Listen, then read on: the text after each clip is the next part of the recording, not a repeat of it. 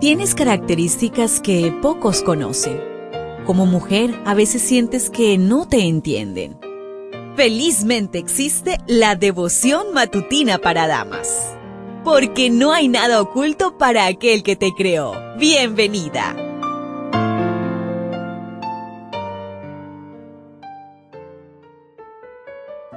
Hola, hola, ¿qué tal querida amiga, querido amigo? Recuerda que soy Sir Ley Delgadillo y les saludo desde la ciudad de Bucaramanga, aquí en Colombia. Hoy la meditación trae por título Otros tendrán miedo de ti. Deuteronomio 11:25. Nunca nadie podrá derrotarlos, porque su Dios hará que todas las naciones tiemblen de miedo ante ustedes. Dios así lo ha prometido. Este versículo podría contarse entre las promesas condicionales. Se encuentra entre la lista de bendiciones por la obediencia. Es una variación de la promesa hecha por Dios en el monte Sinai. En Éxodo 23, 27 dice, en toda nación donde pongas el pie, haré que tus enemigos te tengan miedo, se turben y huyan de ti. Fue repetida por los habitantes de Jericó antes de la caída de los muros. Yo sé que el Señor les ha dado esta tierra y por eso estamos aterrorizados. Todos los habitantes del país están muertos de miedo ante ustedes.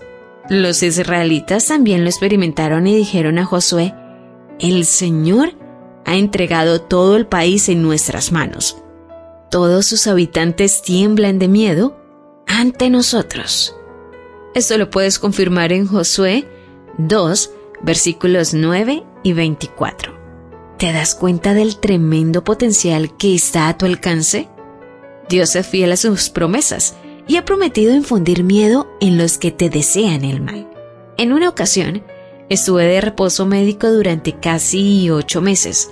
Cuando se agotaron los días permitidos por enfermedad, recibí una llamada del Departamento de Recursos Humanos para decirme que me deshabilitaban y no podía volver a mi trabajo. Pasaron tres meses y finalmente el médico aprobó mi reincorporación. Llamé a la misma persona que me había despedido hace varios meses y le dije que estaba lista y dispuesta a regresar a mi posición laboral. Parece que Dios le dio amnesia, pues me dio la bienvenida de regreso y lo comunicó a la directora de mi programa. Cuando regresé, todos me preguntaban cómo lo había logrado, pues habían despedido a dos profesionales que por motivos médicos se habían ausentado durante menos tiempo. Conté mi testimonio de ayuno y oración y varias compañeras me hicieron preguntas acerca de mi fe e incluso preguntaron cómo orar y ayunar. No hay nada mágico en el ayuno ni aún en la oración. Todo consiste en nuestra dependencia total de nuestro Dios en confiar en que Él siempre tiene el control de nuestras vidas. Dios infunde miedo en las personas que desean hacernos mal.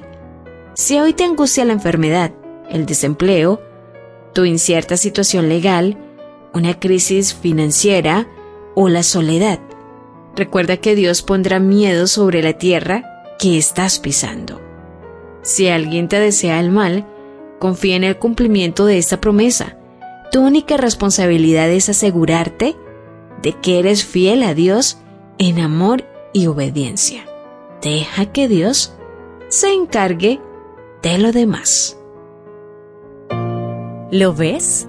¿Te das cuenta? Tu creador tiene el manual perfecto de tu estructura femenina. La devoción matutina para damas vuelve mañana. Gracias a Canaan Seventh Day Adventist Church and DR Ministries.